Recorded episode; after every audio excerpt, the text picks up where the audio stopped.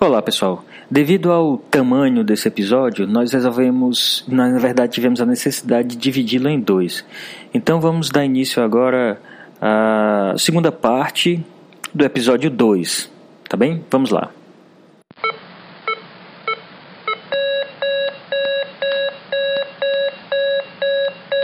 E dando continuidade ao nosso episódio, discutimos aqui processo, os processos metabólicos. E como foi falado no início do cast, os processos metabólicos acontecem com o objetivo principal de eliminar a substância. Então, deixar ela mais polar, mais solúvel em água, para que ela fique dissolvida na urina, seja filtrada, vá lá para o rim, ou o rim porque é o processo principal, mas existem outras vias também.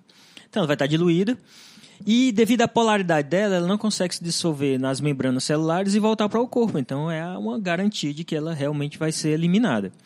Então esses processos de eliminação ocorrem em diversos por diversas vias, diversas formas. Como por exemplo, a via pulmonar. Nós não vamos nos estender muito nessas outras vias, mas né, vamos nos deter mais a falar da via renal. Mas a gente não pode deixar de citar que existe essa eliminação pulmonar, que é importantíssima, por exemplo, no metabolismo do álcool. Um exemplo clássico. Um, a, a, o uso do bafômetro é, é um clássico para se investigar a eliminação do álcool por via respiratória. Então, o pulmão é uma via importante também de eliminação de substâncias. É, é muito fácil a gente pensar numa substância ser eliminada pelo pulmão quando ela é também administrada por via pulmonar, né, por via respiratória, que ela já tem essa característica de ser muitas vezes volátil, né, estar no estado gasoso, então ela é facilmente ela entra pelo pulmão e ela sai pelo pulmão. Mas quando a gente pensa em substâncias administradas por via oral serem excretadas pelo pulmão, aí fica um bafômetro realmente é um é um exemplo que a gente consegue ver isso. O álcool é administrado por via oral e a gente consegue detectar ele né, através do, do ar expirado. Mas existem outras também, né? O famoso bafo de cebola. A gente comeu a cebola, ela houve uma metabolização e aquele metabólito, que tem aquele odor, alho também, que é a alina, ela é, é eliminada através do pulmão.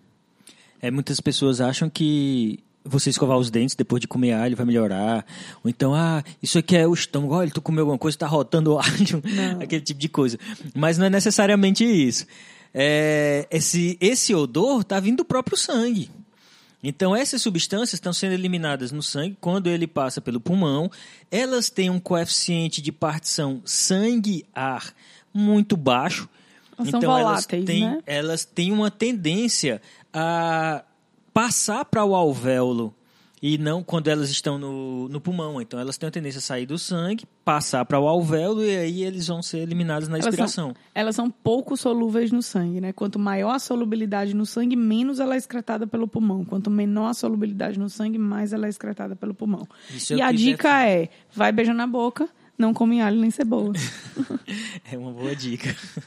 Bem, então o pulmão é uma via importante de eliminação, mas existem outras vias, como por exemplo a própria via hepatobiliar, o fígado após é, o processo de metabolismo em primeira passagem, por exemplo, ele vai absorver, é, a substância vai cair na circulação intrahepática, vai para o fígado. Essas substâncias, após serem metabolizadas, vão ser biotransformadas podem ser jogadas direto na vesícula biliar e ela vai voltar para o trato digestivo. Então, ela pode estar mais polarizada e ela acaba sendo eliminada nas fezes. Normalmente não, não, não volta a ser absorvida. Então, é uma via importante também de eliminação. Além dela. Só lembrando também na via hepatobiliar, é, se o medicamento estiver muito lipossolúvel, ele pode fazer difusão passiva sangue-intestino também. Né? Então, além dela, dela, ser jogada no intestino através da bile, né, através do fígado, ela pode ser voltar para o intestino através de difusão passiva mesmo, por sua característica lipossolúvel. Certo. Bem, e existem várias vias de, de eliminação, além dessas. Ah, o suor elimina substâncias, é, as lágrimas, o, a saliva elimina muita substância, inclusive a saliva hoje é um grande foco de investigação para estudos de presença de metabólitos ou do próprio agente ainda que não sofreu metabolismo, mas para identificar a presença de substâncias e assim poder monitorar a adesão a certos tratamentos. Então existem grupos hoje que pesquisam a presença de agentes na saliva porque ambulatorialmente, vamos imaginar, o paciente vai ao médico e aí o médico quer verificar se ele está aderindo a um tratamento. Ele pode fazer uma coleta com o SUAB, e aí, se se tratar de um teste rápido, ele poderia identificar a presença de um metabólito ou do agente ativo na saliva, porque é uma via também de eliminação. Não vou dizer tão importante, porque a quantidade eliminada não é tão grande quanto outras vias, mas é uma via que hoje está se tornando cada vez mais importante para os processos de monitoramento do tratamento. Outra via que tem um impacto clínico relevante é a via de eliminação pelas glândulas mamárias. Então, o leite materno tem particularmente uma, um impacto grande por causa da exposição da, do bebê às substâncias que são solúveis no leite. Então, muitas substâncias que, tem, que são muito lipossolúveis tendem a se dissolver no leite materno e assim passar para a criança.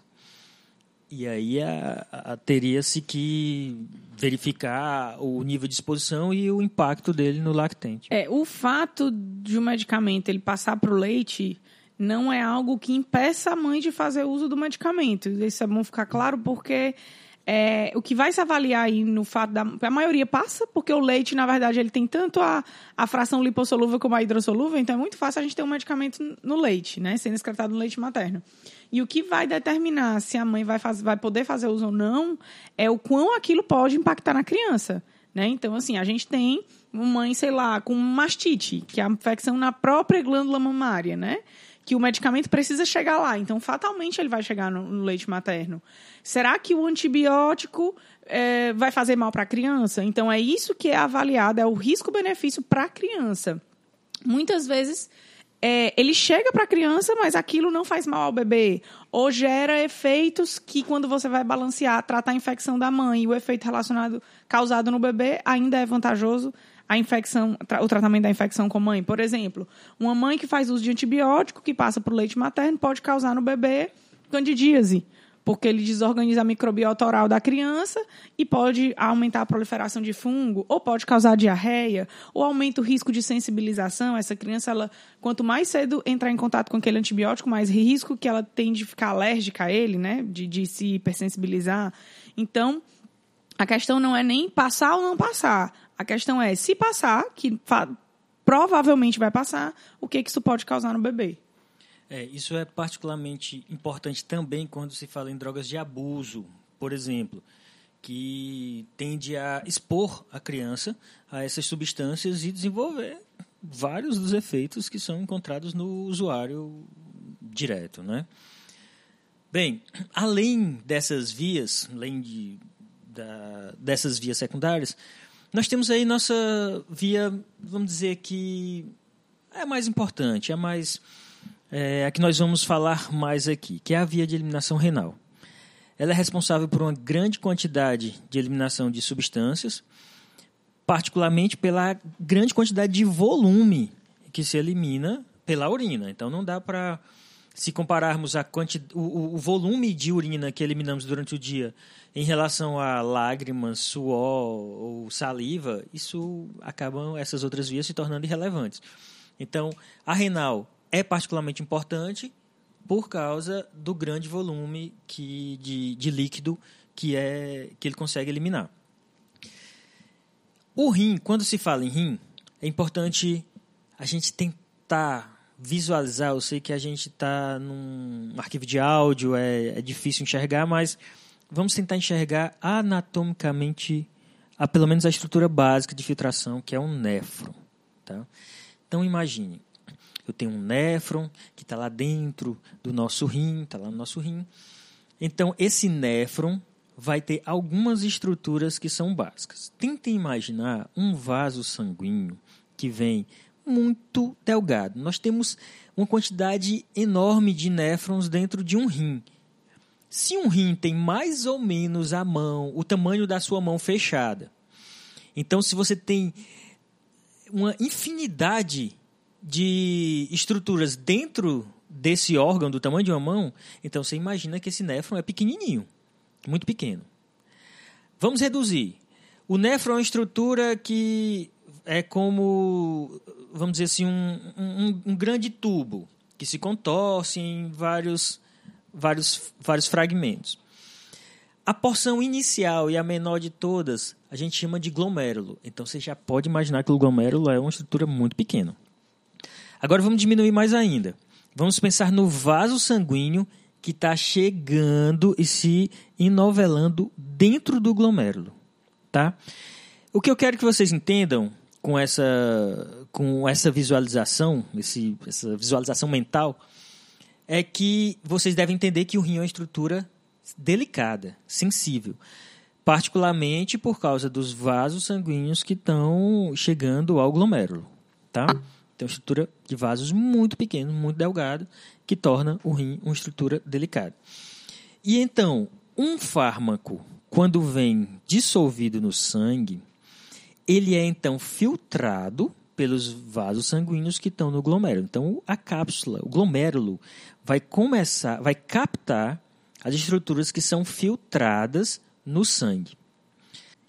Quando a gente fala em filtração glomerular, normalmente falamos em filtração. A gente, na verdade, a gente fala em filtração.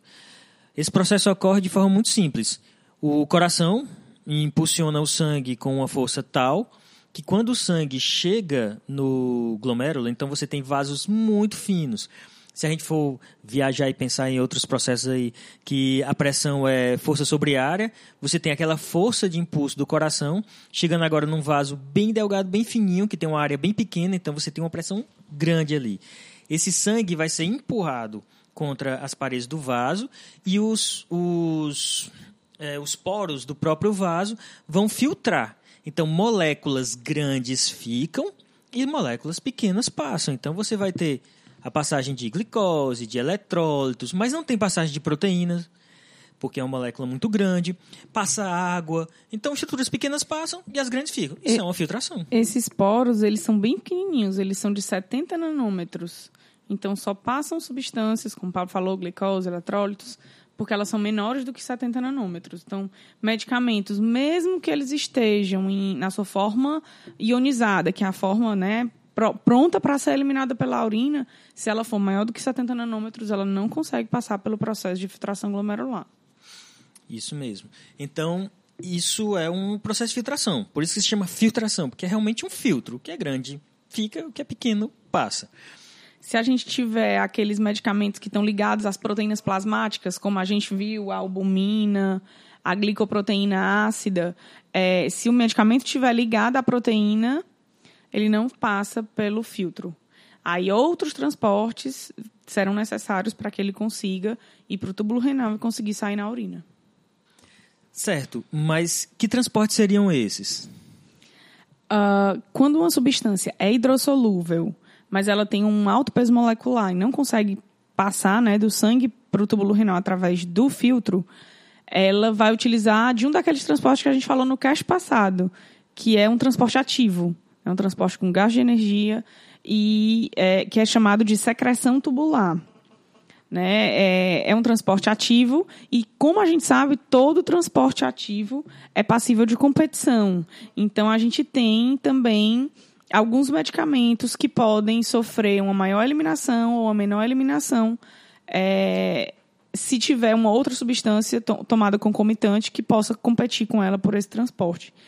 A gente tem isso é, sendo utilizado é, de forma né, de interação medicamentosa mesmo, deletéria, quando um medicamento diminui a eliminação do outro e aumenta a sua toxicidade, mas às vezes isso também é utilizado de forma proposital a gente tem medicamentos que naturalmente eles são mais hidrossolúveis, como por exemplo as penicilinas, né, os antibióticos da classe das penicilinas, que ele é eliminado muito rápido. Então a meia-vida dele é muito rápida, muito pequena. E uma das estratégias para aumentar a meia-vida das penicilinas foi associar as penicilinas a uma substância chamada probenecida, que ela compete pelo processo de secreção tubular da amoxicilina, das penicilinas em geral. Então, ela é eliminada, ela ocupa o, o transporte da secreção tubular das penicilinas e ela é eliminada deixando a penicilina mais tempo no organismo. Então isso aumentaria a meia-vida da penicilina. Então a secreção tubular ela pode sofrer interação de outras substâncias que tenham competição pelo mesmo sítio do transportador. Isso. Então o, a substância está lá pronta para ser eliminada, mas eventualmente e com muita frequência, na verdade, não eventualmente, é, muitas substâncias endógenas ou exógenas podem ser reabsorvidas. Então ocorre com frequência esse processo de que, após passar pela filtração glomerular, ele vem lá pelo túbulo contorcido proximal do néfron, e aí ele vai por alça de Henle, ramo descendente, é, ascendente, e aí vai ao longo do néfron. Essa substância pode ser reabsorvida. Então ele está lá, naquele túbulo, já no caminho de chegar ao ducto coletor e se juntar à urina e ser eliminado. Mas antes de chegar lá, ele pode ser reabsorvido e voltar para o corpo, voltar para a circulação. Isso vai depender dentre muitos fatores. O principal é a polaridade dessa molécula. Então, quanto mais polar ela tiver, mais difícil vai ser a reabsorção.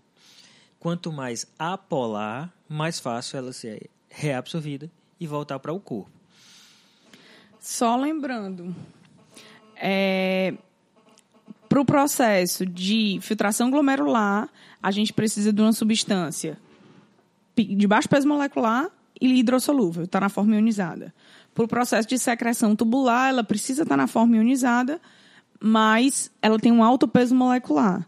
E para as outras moléculas que estão, né, não estão na forma ionizada, que não são grandes nem pequenas, estão na forma lipossolúvel, ela normalmente não consegue ser eliminada por via renal, até porque ela não se dissolve na urina, e aí ela é reabsorvida. Né? Lembrando que essa reabsorção ela também pode sofrer é, alteração, né? Devido a gente. É, um conceito que a gente falou também no cast passado, que é em relação à partição pelo pH né? É, se eu tiver uma substância que está molecular e a gente sabe que o meio da urina é um meio ácido e eu modificar esse meio, eu, eu basificar esse meio, eu consigo modificar a, o grau de ionização da substância, deixando ela mais na forma ionizada e, consequentemente, ela consegue ser mais excretada. Então é isso que acontece. Os processos, as substâncias podem ser eliminadas totalmente, muitas vezes são reabsorvidas. Mas vamos voltar aqui para o processo de eliminação. Várias substâncias endógenas são eliminadas por via renal ou os metabólitos dela. Particularmente, vamos nos deter em duas, que são produtos do metabolismo de proteínas, que é a ureia e a creatinina. Essas substâncias são tóxicas. O corpo não deve acumulá-las. Então, nós precisamos eliminar o máximo possível delas, para evitar as várias alterações fisiológicas que elas podem causar. Por conta disso, por conta de que a gente não pode acumular e toda a produção dela tem que ser eliminada, a concentração sérica dela e a taxa de eliminação renal passam a ser é, parâmetros importantes para se avaliar a função renal. Então, quanto de creatinina que consegue se eliminar é um fator que está diretamente ligado à função renal é, adequada ou não. Tá? Além deles, existem hoje outros. A, a inulina ainda não é muito utilizada, particularmente por conta do procedimento dele, dela, que é mais complexo, é uma substância que ela precisa ser introduzida no corpo por infusão contínua, então precisa de um acesso, é desconfortável, invasivo, vai ficar introduzindo o agente e medindo aí a taxa de eliminação dela. Claro que uma ideia da função renal bem mais precisa, uma vez que nós sabemos exatamente a quantidade de inulina que está entrando no sistema, diferente da creatinina, que de repente pode ser influenciada pela quantidade de proteína que o paciente consumiu pode sofrer pequenas variações. Então, a inulina teria um controle maior. Mas existem outras formas da gente é, avaliar a função renal também. Pro, alguns fármacos já têm essa função. Por exemplo, aminoglicosídeos. Os aminoglicosídeos, a própria taxa de eliminação deles pode ser uma forma de avaliação da função renal melhor do que a taxa de eliminação da creatinina e da ureia.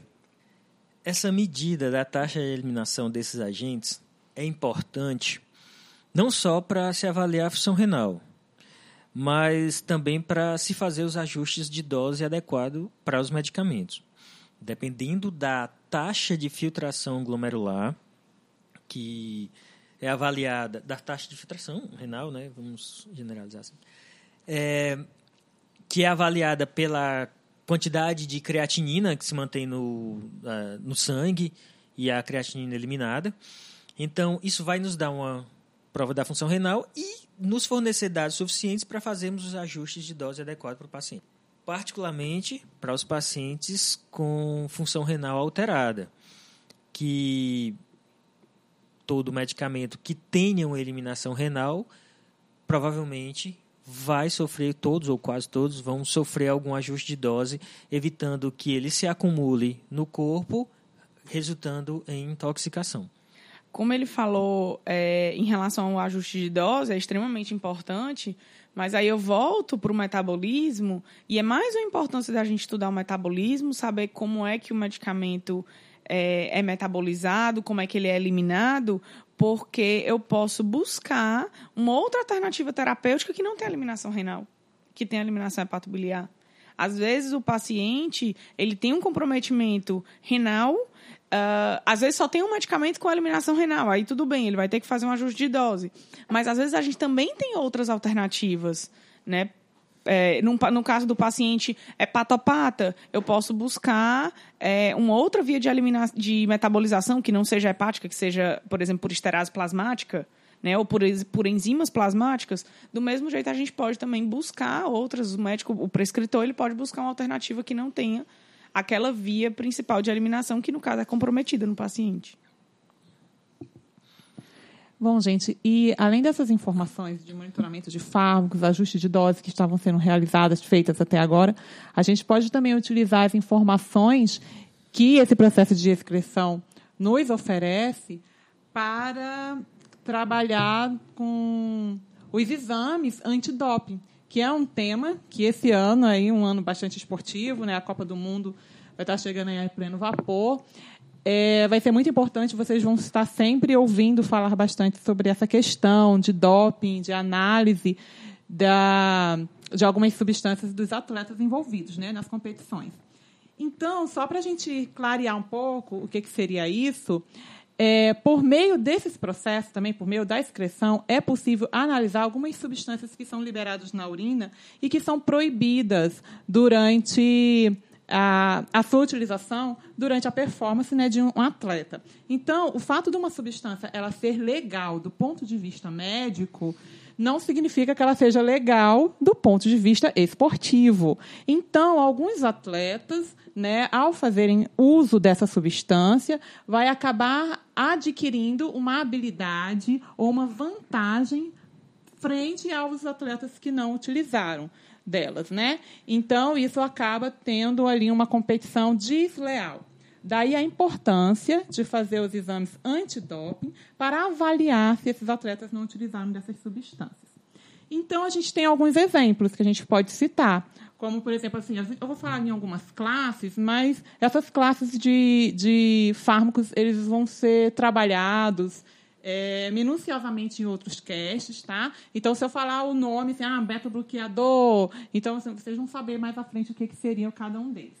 Então, os que são mais recorrentes né, são os estimulantes, os narcóticos, alguns agentes anabolizantes né, são bastante utilizados, é, diuréticos, beta-bloqueadores. Por quê? Dependendo da categoria, essas substâncias vão dar ali uma alta performance para o atleta. Um exemplo básico que a gente tem é esses esportes aí do MMA, que os atletas vão se pesar, então eles têm que ter um controle e têm que atender a uma faixa de peso ideal, né? Que é da categoria lá que eles estão atuando.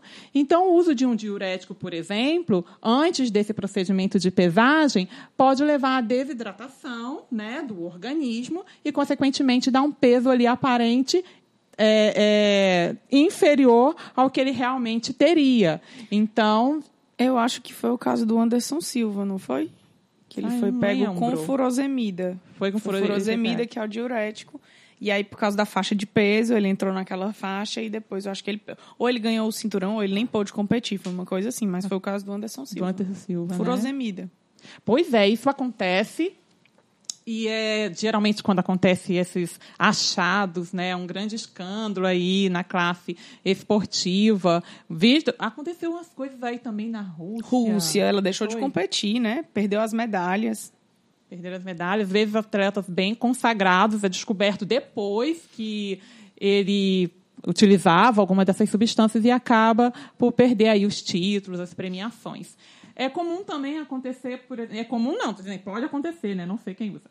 É, uhum. O uso, por exemplo, de beta-bloqueadores. O que, que acontece? O beta-bloqueador ele acaba por diminuir os batimentos cardíacos. Estou falando de uma forma bem geral, só para vocês entenderem. A diminuição dos batimentos cardíacos, isso vai auxiliar aquele atleta que precisa de uma grande precisão como, por exemplo, em tiro, arco flecha. Então, se ele está ali mais tranquilo, mais calmo, ele tem aí um controle dos seus batimentos cardíacos, ele vai estar mais atento, mais preciso, isso vai favorecer. Existem vários exemplos né, de possibilidades. Então, o que, que acontece?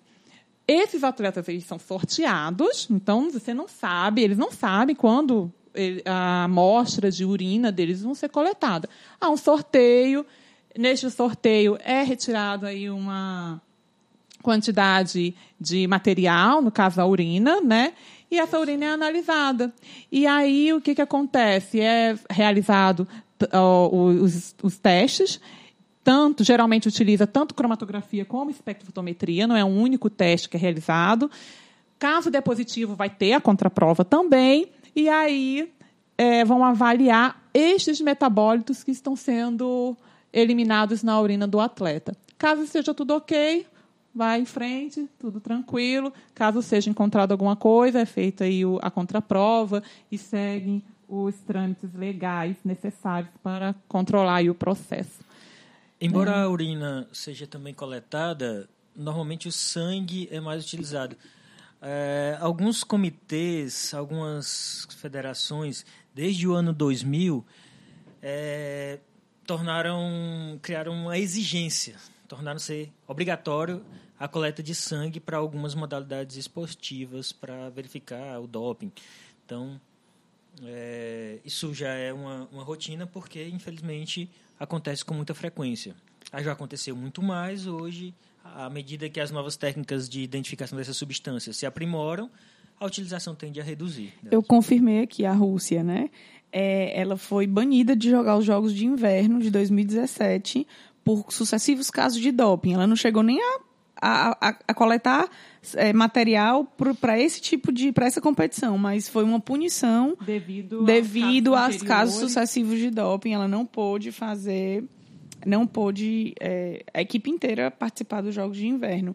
E foi na época da Copa do Mundo da, das Olimpíadas aqui no Brasil e a, o Comitê Olímpico ficou. É, se eles quisessem deixar a Rússia participar, poderia, mas se não quisesse também, é, poderia fazer parte da punição. E é a Rússia é uma potência quando a gente fala de é Jogos é Olímpicos. Ela forte. é uma competidora forte. Então, ela realmente sair foi um, foi um grande prejuízo para o país, né? E para os Jogos de Inverno logo forte deles. É.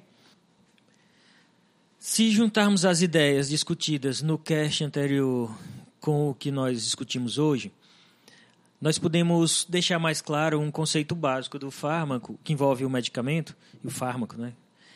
É, que é o conceito de meia-vida. Então, explica aí, Ana Luísa, o conceito de meia-vida básico. Meia-vida é uma medida de tempo. Né? Na verdade, é, não é uma, a gente acha muito que é concentração, mas é uma medida de tempo que está relacionado com a quantidade do medicamento, tempo que uh, aquela concentração biodisponível, ou seja, a quantidade de medicamento que conseguiu chegar na corrente sanguínea, qual o tempo que demora para ela perder 50% da sua concentração. Isso é meia-vida. Por exemplo, se eu tomei 750 miligramas de paracetamol, 400 miligramas chegaram na corrente sanguínea, eu digo que os 400 é a fração biodisponível. Quanto tempo vai demorar para esses 400 miligramas virar 200 miligramas? Se eu demorei 6 horas para isso acontecer, eu digo que a meia-vida do paracetamol é 6 horas. Lembrando que isso é um exemplo, tá, pessoal? Esses números não estão corretos, é só para entender direitinho. Esse conceito de meia-vida é importante para entendermos a ideia de intervalos de dose. Tá? Vamos tomar um exemplo fictício. Só, só lembrando que, assim, nem todo medicamento a gente precisa tomar em intervalo de dose. Tem medicamento que a gente toma uma vez, eu estou com dor de cabeça, eu tomei um medicamento, resolveu minha dor, não repito ele. Então, ele teve uma meia-vida só. Mas existem tratamentos de doenças crônicas que eu preciso manter uma concentração, um platô, uma concentração constante no meu corpo. E aí, esse medicamento eu vou ter que utilizar ele depois de um intervalo de tempo. E esse conceito de posologia, intervalo de dose, ele vai, vai ser mais é, interessante para esses medicamentos que eu preciso tomar mais de uma vez e manter uma concentração equilibrada no corpo. Isso, não necessariamente para doenças crônicas, mas todas aquelas doenças que precisam de um tempo de exposição ao agente por um período maior. Como, por exemplo, nos casos de infecção, que elas vão têm um tempo que você consegue eliminar com o medicamento, tratar aquela infecção com o medicamento, mas você raramente consegue com uma dose. Então você precisa que aquele agente esteja em contato com o agente farmacológico por um período contínuo até que a, a concentração daquela bactéria se elimine no corpo. Num processo inflamatório também, você não consegue acabar com a inflamação processo com uma dose só. Você precisa muitas vezes de quatro, seis doses, oito doses, dependendo do processo. Exato. E depende muito do processo patológico, né? E eu acho que também agora vai dar para entender um pouquinho melhor a importância de ser fiel ao intervalo de dose, né? Tomar ali o medicamento no horário direitinho, conforme foi prescrito. Bom, então vamos entender uma coisa. Eu tomo um medicamento, com uma vez que passa o tempo de meia-vida, a metade da concentração máxima dele é, vai embora. Se eu tomar o medicamento de novo, quando passa o tempo de meia-vida, essa primeira dose foi toda eliminada? Já acabou? Já foi a metade? Agora vai a metade de novo? Não, a gente vai ter aí uma sobreposição de doses remanescentes. Por exemplo, eu tomei o primeiro, a primeira dose, depois desse tempo de minha vida. Vamos supor vamos seis horas. Depois. Seis horas. Seis horas após eh, essa primeira administração, eu estou com 50% da dose. Aí eu tomo uma nova dose, né? Nessa segunda administração, após seis horas, eu vou ter 50% da segunda dose e 50% do que sobrou da primeira, que seria agora 25%. Porque a taxa de eliminação é constante, então ele continua sendo eliminado na mesma proporção. Então eu tinha 50% da primeira dose, que continuou caindo, e no novo tempo de meia-vida só tenho 25% dela agora. 25% daquela dose inicial. Da né? primeira. Da primeira. Numa terceira administração, passa-se seis horas, eu vou ter 50% dessa terceira dose, 25% da segunda, 12,5% da primeira. Então, se a gente for fazer uma somatória do que vai permanecendo no organismo da primeira à terceira dose, a gente já teria aí quanto? 50%? 87,5%. 87,5%. A gente observa, portanto, que após quatro, cinco meia-vidas, as contribuições daquela primeira dose vai ficando mais insignificante. Né? A gente vai chegando ali à contribuição de um platô de aproximadamente 99%. Né, de concentração, que seria o ideal para aquele determinado tratamento. É, na sexta meia-vida nós teríamos então 98, mais de 98% já do platô já. E aí, à medida que vai para a sétima dose, acrescenta muito pouco, e na oitava, e aí vai. Então, praticamente, a dose de equilíbrio se atinge. A concentração, é a concentração do estado de equilíbrio, né? O nome Isso, dessa medida bem direitinho é concentração do estado de equilíbrio. Pronto, ela é atingida por volta da. Quinta, quinta sexta, sexta meia-vida. Certo. Então, agora. É por isso que o medicamento tem que ser rigorosamente tomado nos intervalos que foram pré-determinados nos estudos e que está indicado pela, na bula do medicamento. E lembrando que quando o medicamento é tomado uma vez só, ele não. ele Você tomou uma. Vamos supor, por exemplo, paracetamol, que é de 6 em 6 horas. Você tomou, a primeira, tomou uma dose só, a dor de cabeça passou. Não quer dizer que 6 horas depois você não tem mais paracetamol na sua corrente sanguínea, não. Você vai ter 50% dos 50% que você tinha. Então, a meia-vida de eliminação é um outro conceito que é o tempo que o medicamento demora para sair completamente do seu organismo. Às vezes, um medicamento que tem uma posologia de 6 em 6 horas, ele demora 3, 4 dias para sair do seu corpo. Quer dizer que na, na meia-vida seguinte ele já assumiu. Então, pessoal, chegamos ao fim de mais um episódio e com esse e o anterior, nós estudamos um pouquinho do. Vimos um pouquinho sobre o que é que o organismo faz com o, o medicamento. E a partir do próximo a gente vai ver mais o que, que os fármacos fazem com o corpo. Então. Vai piorar o negócio, viu? Vai, vai. Não, não sei se vai piorar, mas eu acho que vai ficar visualmente mais fácil de enxergar as coisas. Quer dizer, o próximo episódio eu acho que vai ser um pouquinho mais complexo, mas. Sem spoiler, sem spoiler. É, mas ainda tem muita coisa para a gente discutir sobre medicamentos e então isso vai longe, tá? Espero que vá bem longe.